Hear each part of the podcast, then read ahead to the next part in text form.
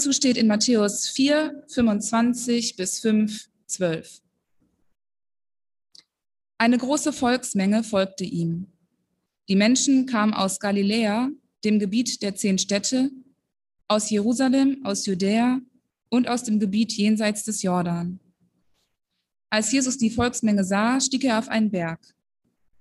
Er setzte sich und seine Jünger kamen zu ihm. Jesus begann zu reden und lehrte sie. Glückselig sind die, die wissen, dass sie vor Gott arm sind, denn ihnen gehört das Himmelreich. Glückselig sind die, die trauern, denn sie werden getröstet werden. Glückselig sind die, die von Herzen freundlich sind, denn sie werden die Erde als Erbe erhalten. Glückselig sind die, die hungern und dürsten nach Gerechtigkeit, denn sie werden satt werden. Glückselig sind die, die barmherzig sind, denn sie werden barmherzig behandelt werden. Glückselig sind die, die ein reines Herz haben, denn sie werden Gott sehen. Glückselig sind die, die Frieden stiften, denn sie werden Kinder Gottes heißen. Glückselig sind die, die verfolgt werden, weil sie für Gottes Gerechtigkeit eintreten, denn ihnen gehört das Himmelreich. Glückselig seid ihr, wenn ihr euch beschimpfen, verfolgen und wenn sie euch beschimpfen, verfolgen und verleumden, weil ihr zu mir gehört. Freut euch und jubelt, denn euer Lohn im Himmel ist groß. Genauso wie euch haben sie früher die Propheten verfolgt.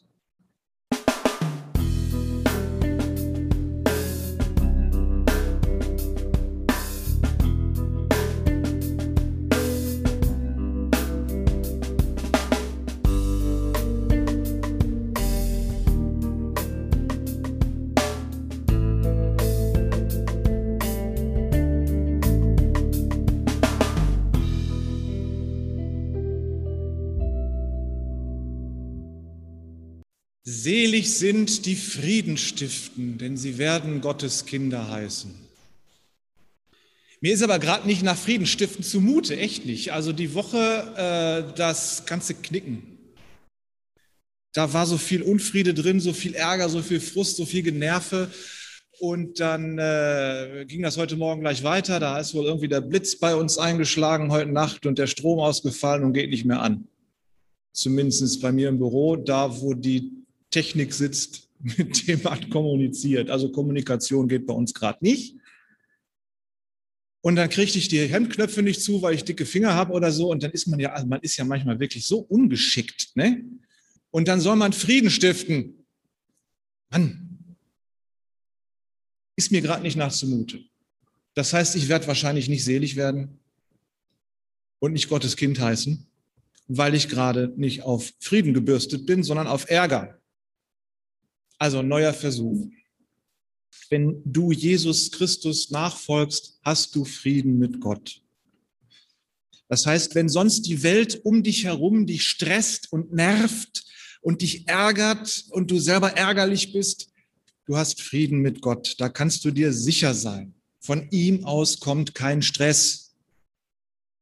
Und dann schaue ich in die Welt und denke, oh Gott, was für ein Misthaufen.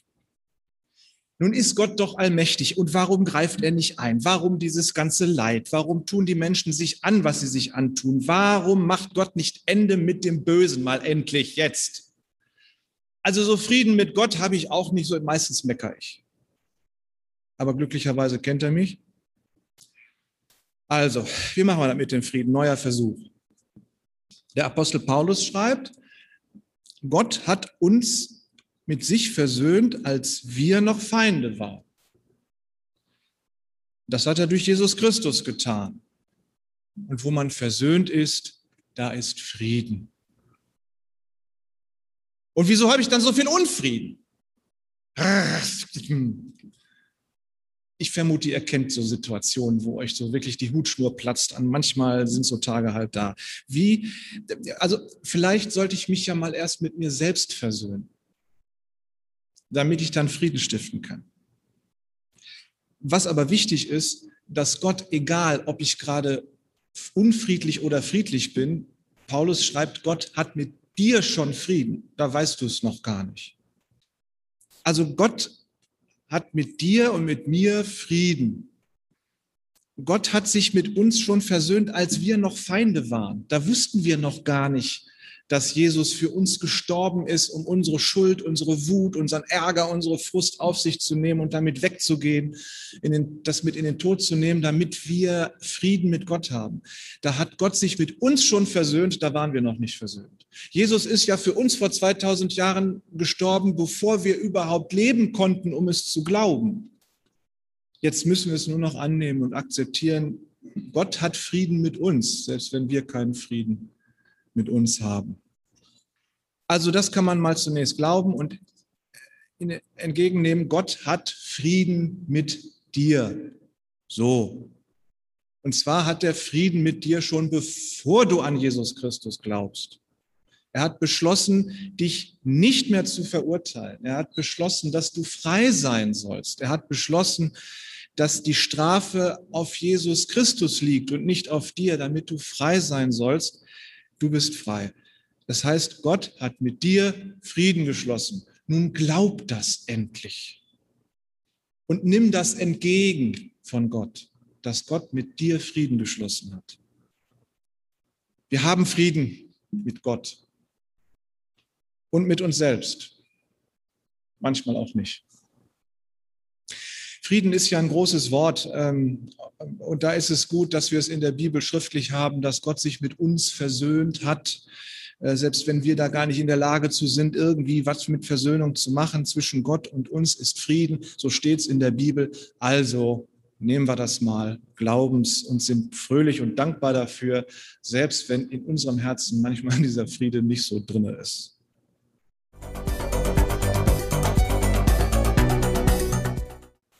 Aber wenn wir Jesus Christus nachfolgen wollen, dann sollen und wollen auch wir Frieden schaffen. Das ist eine Aufgabe der Christen. Wir sollen Frieden schaffen. Ähm, und da ist es ganz gut, dass wir uns nicht auf unsere eigene Friedensfähigkeit verlassen müssen, weil die manchmal sehr rudimentär, also sehr knapp ausgeprägt ist, sondern dass wir sagen können, ja, wir verknüpfen uns mit dem Frieden Jesu, mit dem Frieden Gottes, der den Frieden durch seinen Segen in diese Welt bringt und den wollen wir weitertragen in die Welt. Das ist die Aufgabe der Christen, auch Frieden zu stiften. Das fängt damit an, dass wir mal zunächst aufhören, selber mit Gewalt und Aufruhr irgendwie was bewegen zu wollen. Also ich weiß nicht, wahrscheinlich ist keiner von uns, der mit Gewalt mal irgendwie die Fäuste fliegen lässt, aber es gibt ja auch die Gewalt der Worte, die sehr, sehr verletzend und sehr, sehr gewalttätig sein können. Da verzichten wir drauf. Auf Gewalt und Aufruhr jeder Art. Die Nachfolger Jesu, die machen es wie Jesus. Die tragen lieber selber das Leid, als dass sie anderen Leid antun. Sie lassen sich lieber selber angreifen und geben dem nach, als dass sie andere angreifen und draufhauen. Jesus litt und hat stillgehalten und hat nicht anderen Leid angetan. Und wenn wir Nachfolger Jesu sein wollen, Nachfolge heißt auch Nachahmung, dann machen wir das wie er. Das interessante Wort, äh, das interessante, äh, das griechische Wort Friedensstifter, was hier in dem Text drin steht für Friedenstiften, das wird im Englischen übersetzt mit Peacemaker. So, schönes Wort. Aber vielleicht, vielleicht fällt dem einen oder anderen, der so in den 60er, 70er Jahren alte Western geguckt hat, ein, dass die Leute, die die Colts ganz schnell ziehen konnten, die hatten einen Colt Peacemaker. Ich habe mal extra nachgegoogelt, ob das stimmt, ob das nicht nur so eine, so eine äh, äh Erfindung von irgendwelchen Regisseuren von solchen Filmen ist. Nein, die Firma Colt hat in den 1870er Jahren ihren Peacemaker Colt, so einen Sechsschüsser einläufig auf den Markt gebracht. Und der wurde, der hieß so nicht, aber im Volksmund hieß der Peacemaker und der kommt immer in irgendwelchen Western vor. So. Der Friedensstifter. Puh wenn ich meinen Gegner dann getötet habe, dann habe ich zwar erstmal Ruhe, aber ob ich dann Frieden habe, das ist ja mal noch eine andere Sache. Ruhe und Frieden sind zwei verschiedene Dinge. Ähm, aber man kann auch im christlichen Bereich das Wort Frieden stiften als etwas sehr Aktives und sehr Aggressives äh, äh, missverstehen. Man geht aktiv in eine Situation hinein, in der es Unfrieden gibt und meint doch als Christ da etwas Gutes bewirken sollen zu müssen. Und dann geht man da hinein und möglicherweise macht man es damit nur noch schlimmer, weil man da rein stolpert und im Grunde keine Ahnung von der Situation hat. Und dann redet man viel und es äh, verbreitet eher Chaos als Frieden. Nun gut, aber wenn man jetzt zum Beispiel bei Wikipedia christliche Friedensbewegungen eingibt, dann werden 29 Wikipedia-Artikel angezeigt zum Thema christliche Friedensbewegung. Das ist löblich. Aber schwierig wird es da, wo eine christliche Gemeinschaft, wie unsere Gemeinde zum Beispiel, oder eine Friedensbewegungsorganisation, ähm, oder wenn ein einzelner Christ selber definiert für sich, was Frieden bedeutet. Und dann geht er quasi aggressiv in eine Situation rein, um den Leuten da zu erklären, dass sie doch bitte schön Friede halten müssten und was das denn eigentlich bedeutet. Nun ist Frieden nicht nur ein großes Wort, sondern ist auch von Ort zu Ort und von Kultur zu Kultur unterschiedlich. Man braucht nur die Stadt zu verlassen und dann hast du eine andere Art von Frieden. Also wenn ich bei uns nebenan beim Bäcker hingehe und sage, ich möchte gerne ein Brötchen, dann kriege ich die Frage zurück, welches hätten Sie denn gerne? Weil es gibt ja zehn Sorten. So, und dann kann ich sagen, welches ich möchte und dann bekomme ich mein Brötchen. Das ist sehr friedlich. Wenn ich jetzt aber, stellt euch vor, ich ginge nach Berlin mitten rein und würde sagen, ich hätte gerne ein Brötchen. Was wäre dann die Antwort? Der Tee ist Schrippe, du Blaffke. Schrippe, äh, da sind halt Schrippen und es sind aber nur diese weißen Brötchen und die sind auch noch unterschiedlich. Ich kriege nicht einfach das Angebot, such dir doch mal eins aus, sondern ich werde gleich erstmal beschimpft. Blaffke ist sowas wie du Schnösel oder so ähnlich. Äh, das ist eine Beleidigung. Und dann stehe ich da und bin ganz friedensbewegt und möchte ganz gerne der Frau erstmal klar machen, dass sie doch bitte schön Frieden halten soll und halte ihr dann einen Vortrag über Kundenfreundlichkeit. In der Zeit stehen aber die ganzen anderen Kunden hinter mir und wollen auch eine Schrippe oder sonst irgendwas äh, und werden dann so langsam unfriedlich. Und die Frau vor mir, die mit ihrem Berliner äh, Temperament, ja, es ist halt in Berlin so, wenn du da Taxi fährst oder Brötchen kaufst oder mit sonst irgendwelchen Leuten redest, da kriegst du immer einen reingewirkt. Das ist bei denen so. Das gehört bei denen dazu, dass bei denen Frieden ist. Das ist in Wuppertal ganz anders. Da redet man anders miteinander. So. Möglicherweise könnte es sein, dass die Art und Weise, wie Jesus Frieden schaffen versteht, eine Sache ist, die für uns ein bisschen passiv rüberkommt. So etwas wie, wie, wie, wie man, man ist passiv, man zieht sich zurück, weil Jesus in vielen Stellen auch so getan hat. Sicher, er hat immer da sehr aggressiv mit den Leuten diskutiert und äh, äh, verhandelt. Das waren dann aber meistens die, immer die Leute, die sich für die, die Chefs im Ring hielten, für die ganz besonders Guten hielten. Und denen hat Jesus mit deutlichen Worten gesagt, dass sie gerade das Gegenteil von den Guten sind. Ähm, oder er sagt in Lukas 12 und Matthäus 10, meint nicht, dass ich gekommen bin, Frieden zu stiften. Ich bin gekommen, um Streit zu bringen. Aber da geht es nicht darum, dass er nicht prinzipiell Frieden stiftet. Am Ende mit seinem Tod hat er ja Frieden gebracht. Es geht darum, wenn jemand Jesus Christus nachfolgt und das äh, seine Familie und seine Freunde nicht verstehen können, dann entsteht dadurch Unfrieden, weil ein Mensch, der Jesus Christus nachfolgt, anfängt, nach anderen Regeln zu leben als die, die in der Welt gelten. Und das gibt Unruhe. Mir ist einmal etwas äh, begegnet, da ist eine Frau von ihrer Familie enterbt worden, weil sie Jesus Christus nachfolgte und deswegen mit manchen Dingen, die ihre Familie so trieb, nicht mehr einverstanden sein konnte und sich dann so mehr und mehr daraus gezogen hat.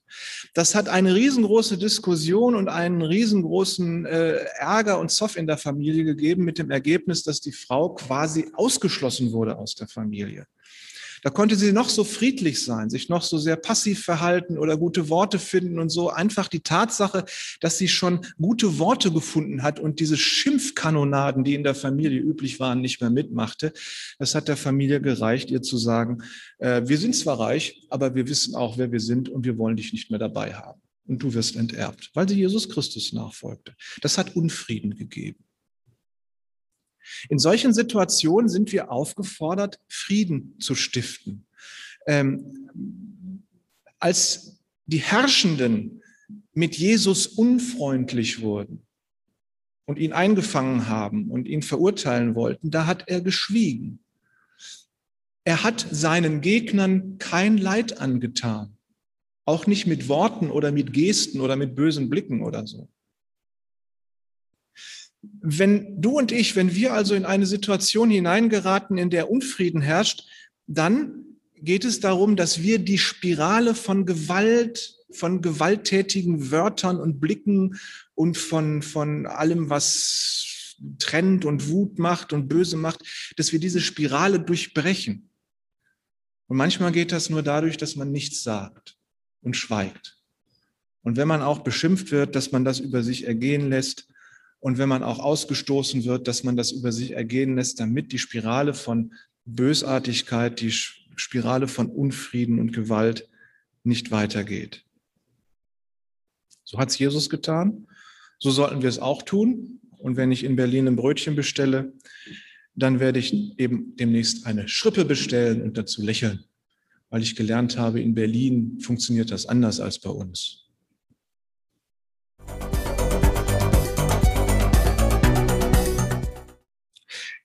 Die Nachfolgerinnen Jesu schaffen Frieden, indem sie eine Gemeinschaft erhalten, auch an der Stelle, wo andere die Gemeinschaft aufgekündigt haben.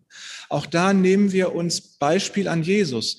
Stellt euch vor, Jesus wusste ganz genau, dass seine Jünger ihn vor seiner Kreuzigung verlassen werden. Und sie haben ihn verlassen, sie haben ihn verleumdet und verraten. Und vermutlich haben sie auch überlegt, wie sie sich aus dem Staub machen können, damit sie nicht irgendwie mitgefangen werden. Das Erste, was Jesus aber tut, als er wieder auferstanden ist, er geht zu seinen Jüngern. Er sucht deren Gemeinschaft auf. Er stellt die Verbindung zur Gemeinschaft wieder her. Er hat ihnen schon vergeben, da wussten sie es noch gar nicht. Er sucht sie wieder auf. Wenn wir uns also überlegen, wer schneidet dich oder wer vermeidet deine Gemeinschaft, äh, wundert man sich ja manchmal auch schon. Dann fragt man sich, was habe ich dem denn getan? Und das macht einen selbst wütend weil man nicht weiß, wo man dran ist. Oder es macht einen traurig oder verzweifelt. Das ist so eine Situation, da sind viele Worte manchmal zu viel. Und es ist vielleicht gut zu schweigen. Oder es ist an einer Stelle gut, Worte des Friedens zu finden. Wie, wie geht es dir denn? Anteil nehmen, Anteil signalisieren. Äh, solche Sachen, um diese Verbindung nicht abreißen zu lassen. Gut, manchmal ist es so, da müssen wir es so machen, gehst du zum den rechten Weg, gehe ich den linken Weg, weil wir kommen zusammen nicht. Äh, wir sind halt Menschen und begrenzt äh, und wir sind nicht Jesus. Und manchmal ist Frieden schaffen dadurch ganz gut erledigt, dass man sich von Menschen trennt, mit denen man nur partout nicht leben kann. Nachfolger Jesu verzichten dabei aber auf Selbstbehauptung. Das hat Jesus auch nicht getan. Er hätte sich als Sohn Gottes in, seinen, äh, in der Situation, wo er da angeklagt wurde und vor Gericht stand, da hätte er die himmlischen Heerscharen rufen können und die hätten für ihn äh, das Problem erledigt. Hat er aber nicht. Er hat es friedlich über sich ergehen lassen, weil er weiß, am Ende stehen nicht die Menschen, die gewalttätig sind. Am Ende werden die nicht die Sieger sein sondern am Ende wird Gott Recht behalten. Das ist Sinn der Sache. Wenn wir wollen, dass Frieden ist, dann müssen wir uns immer auf Gott ausrichten und verstehen, Gott ist derjenige, der am Ende Recht behält.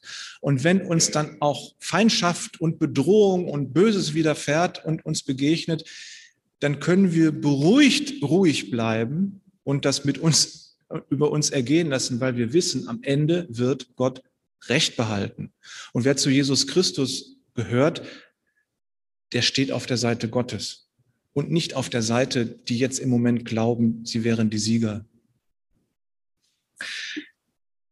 Das heißt, wir sind als Christen berufen, das Böse mit Gutem zu überwinden. Wobei wir, das, wobei wir das Gute selber noch nicht mal herstellen müssen, sondern es ist das, was Gott uns gibt an Segen. Wenn wir uns auf Gott verlassen und wissen, er ist derjenige, der am Ende der Sieger ist, dann ist er auch derjenige, der das Gute in diese Welt bringt. Und wir machen es wie Jesus. Wir begegnen dem Bösen in dieser Welt mit Frieden, mit Demut und mit Segen.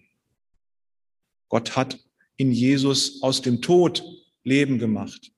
Er hat aus dem Bösen Gutes gemacht. Ähm, am Kreuz, wo die dramatischste Niederlage geschah, geschah in Wirklichkeit der größte Sieg. Das ist wieder die göttliche Umkehrung der Verhältnisse. Und wer Jesus Christus nachfolgt, der lebt in diesen göttlichen Umkehrungen der Verhältnisse. Das, was wir als übel erachten oder das, was, was, was wir als gut oder schlecht erachten, das ist bei Gott gerade immer, immer umgekehrt. Nachfolge Jesu ist auch Nachahmung Jesu. Deswegen stiften wir als Nachfolgerin Jesu Frieden.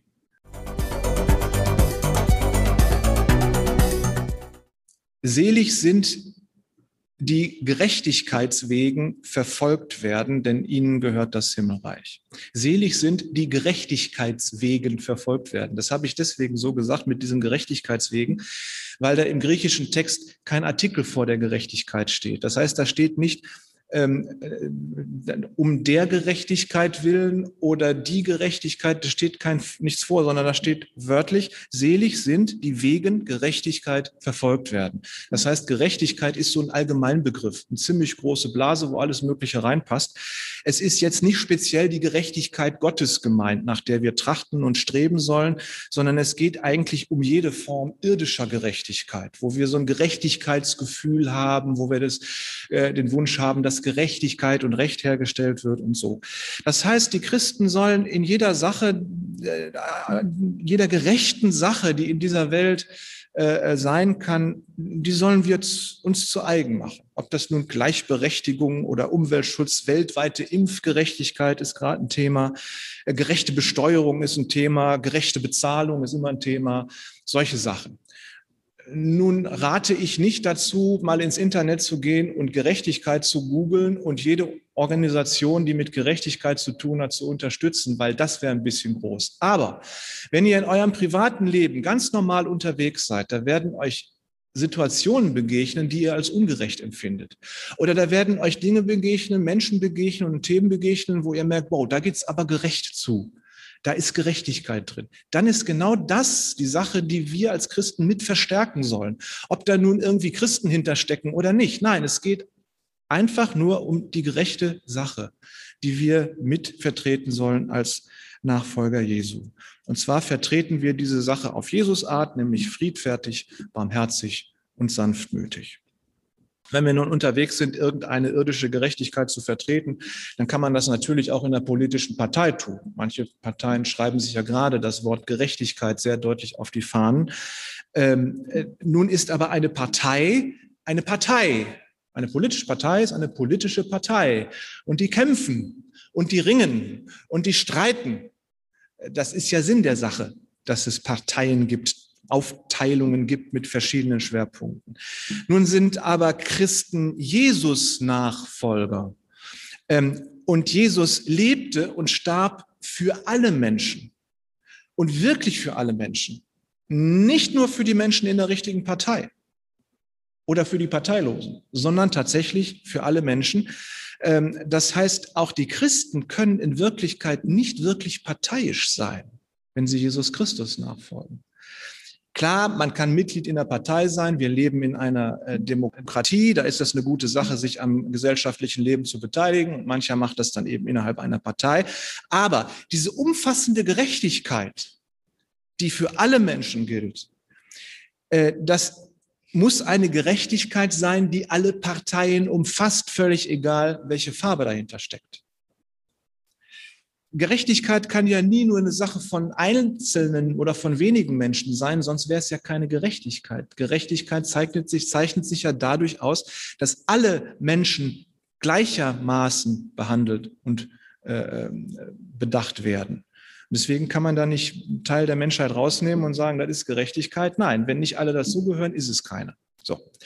Nun, aber ihr wisst ganz genau, man kann sich für eine gerechte Sache einsetzen und hat dann so ein Trüppchen zusammen, das sich um Gerechtigkeit kümmert und dann merkt man plötzlich da nebenan ist ein anderes Trüppchen und das kommt mit unserer Gerechtigkeit gar nicht überein. Äh, das passt nicht. Und da merkt man schon, äh, das ist offensichtlich eine andere Gerechtigkeit und wir müssen überlegen, ob wir diesen großen Begriff von allgemeiner Gerechtigkeit überhaupt hinkriegen in unserer menschlichen Schwachheit. Und manchmal ist es für Christen ganz gut zu sagen, okay, ich verzichte jetzt auf meine eigene Gerechtigkeit, ich verzichte auf meine eigene Ehre, ich erdulde lieber Unglück und Unrecht, ich verzichte auf mein eigenes, äh, auf meinen eigenen Frieden, damit bloß die anderen ihre Gerechtigkeit und ihren Frieden haben. So hat es Jesus auch gemacht. Er hat auf sein eigenes Recht und seinen Frieden verzichtet, damit die Menschen, für die er gestorben ist, ihr Recht bekommen und ihren Frieden. Und wenn wir Nachfolgerinnen Jesu sein wollen, dann tun wir das eben ganz genauso. Das kann dann allerdings eben bedeuten, dass wir auch den Lohn, den Jesus bekommen hat, dafür kriegen, nämlich äh, Spott und Abwertung, Ungerechtigkeit, Verwerfung, Ablehnung. Aber äh, an dem Thema Gerechtigkeit, ähm, da sollten Christen ganz gut dranbleiben.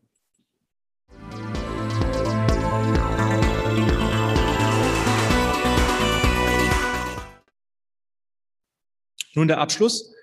Selig seid ihr, wenn euch die Menschen um meinetwillen, also um Jesu willen, schmähen und verfolgen und allerlei Böses gegen euch reden und dabei lügen. Also verleumden, wenn sie euch verleumden. Seid fröhlich und jubelt, es wird euch im Himmel reichlich belohnt werden, denn ebenso haben sie verfolgt die Propheten, die vor euch gewesen sind. Wenn wir als Nachfolger Jesu versuchen, entsprechend dieser Seligpreisungen zu leben, dann stehen wir schon immer mitten im Reiche Gottes. Und das hatte ich schon verschiedentlich erwähnt, im Reiche Gottes ist das, was bei uns groß ist, klein das, was bei uns wichtig ist, unwichtig. Das könnt ihr weiter so denken, ja? Ähm, so, das heißt, wenn wir äh, den Seligpreisungen entsprechend leben und auch unser Leben gestalten und auch sprechen, äh, dann stehen wir quasi außerhalb dieser Welt. Und dann kann es uns gut passieren, äh, dass die Menschen um uns herum gerade nicht verstehen. Und dem einen oder anderen kann es äh, passieren, wie dieser Frau, von der ich gesprochen habe, dass die ganze Familie sie einfach ausstößt, enterbt und nicht mehr ihre Tochter nennt. Sie stand dann eben halt mehr im Reiche Gottes als im Reich ihrer Familie. Je deutlicher wir im Reiche Gottes leben, desto weniger werden wir von den Menschen dieser Welt verstanden weil die Prinzipien in Reich Gottes eben umgekehrt zu denen sind, die in dieser Welt gelten. Nur wissen wir, dass diese Welt irgendwann ein Ende hat. Und das Schiff, auf dem die Party dieser Welt steigt, hat schon Leck und ist am Sinken. Und da können wir nicht einfach mitmachen, Party machen und sagen, alles ist in Ordnung. Es ist es nicht. Wir wissen ganz genau, dass es das nicht ist. Aber dann geht es los mit Spott und Angriffen. Die Christen äh, der ersten Tage, ähm, im ersten, zweiten Jahrhundert, ähm, da wurde von denen behauptet, ähm, sie würden Menschenopfer bringen, äh, denn im Abendmahl, denn da sagen sie ja die Worte, das ist mein Leib, nehmt und esst. Das hat zu ersten äh, Christenverfolgungen lokalen äh, geführt, äh, weil man das damals nicht dulden wollte, weil die Leute auch überhaupt nicht verstanden haben, was die Christen denn damit aussagen. Oder äh, die Christen, ähm, es gab Christen im, im Deutschland des Dritten Reiches unter der Nazidiktatur, die wollten nicht einfach mit Hitler und seinem Reich gleichgeschaltet werden. Mit dem Ergebnis, dass sie unterdrückt worden und verfolgt wurden und manche von ihnen sind auch getötet worden. Heute ist das in der Welt noch ganz genauso. Wenn jemand nur in einer bestimmten Situation sagt, dass er Christ ist, dann wird er gleich schon ausgegrenzt.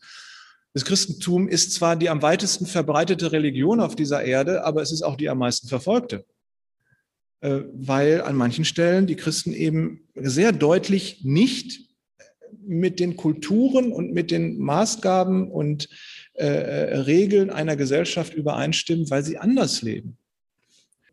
Jesus sagt uns dann, ihr steht damit, wenn sie euch verfolgen und dann möglicherweise auch noch Lügen über euch verbreiten. Ihr steht dann in der Tradition der alttestamentlichen Propheten, weil die mussten nämlich auch ihrem Volk das Wort Gottes ausrichten. Da hat Gott ein Wort zur Situation des Volkes, hat gesagt, so geht das aber nicht oder das müsst ihr so und so machen.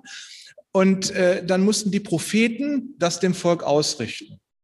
mit dem Erfolg, dass entweder das Volk reagiert hat und hat gehört, aha, das ist ein Wort Gottes an uns und wir müssen uns anders verhalten, oder aber sie haben es den Propheten nicht geglaubt und waren davon sehr verärgert, dass Gott ihnen da oder dass, Gott ihnen da irgendwie reinreden wollte und äh, statt Gott zu gehorchen, haben sie Propheten umgebracht.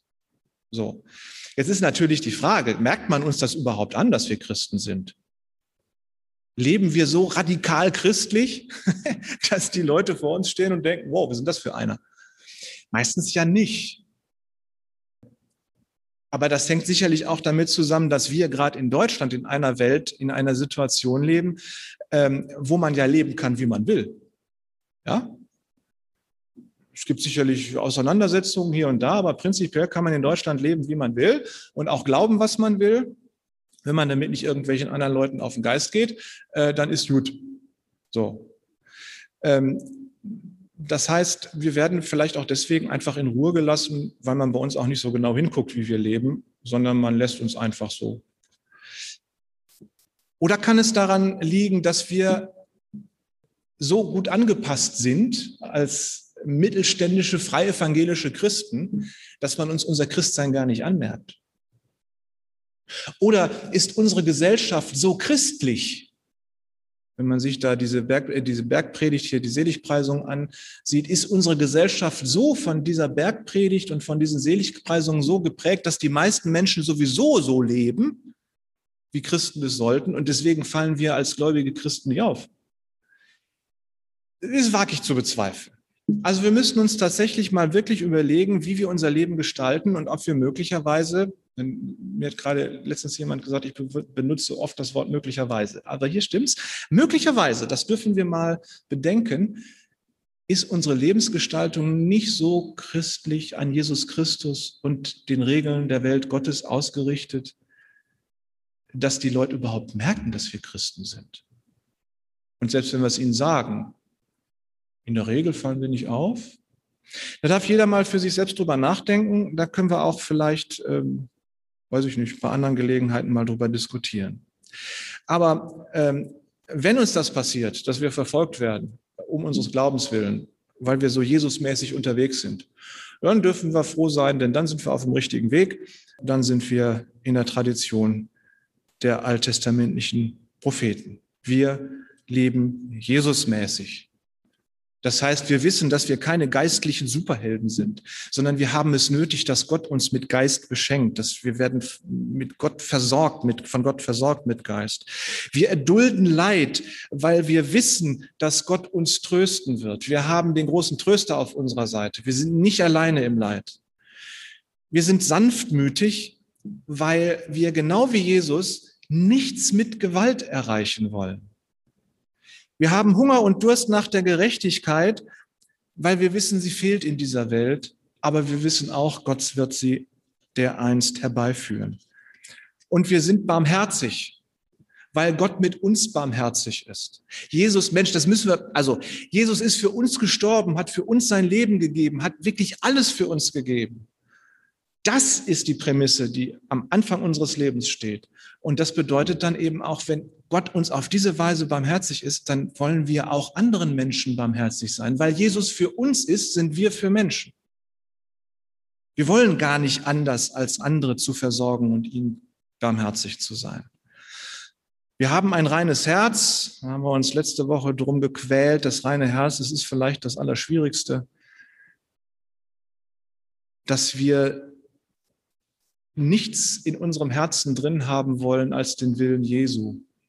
Nicht unseren eigenen Willen, sondern ganz allein den Willen Jesu. Das ist unser reines Herz. Wir stiften Frieden, wo immer es geht. Das hat Jesus auch getan, haben wir heute darüber gesprochen. Wir arbeiten für die Gerechtigkeit in dieser Welt, überall da, wo es uns begegnet. Und wir erdulden es, wenn man über uns lästert und uns anfeindet, weil wir Jesus Christus nachfolgen weil wir wissen ja, dass wir zum Königreich Gottes gehören. Also lass sie doch lästern. Nur, wohin mit uns? Irgendwie gehört man nicht so richtig zu dieser Welt, ja, und, und muss sich da irgendwie, ja, irgendwie in Gottes Reich bewegen. Aber wohin mit uns? Nun sind wir ja noch hier. Der Himmel ist ja noch nicht da. Wohin mit uns? Ja, ins Himmelreich Gottes, genau dahin, da wo Trost ist, dahin, wo Gott uns beschenkt, dahin, wo Gerechtigkeit ist, dahin, wo Barmherzigkeit herrscht, da, wo wir Gott schauen können, da, wo wir Gottes Kinder sind und da, wo wir Heimat haben. Da gehören wir hin, wenn wir Jesus Christus nachfolgen.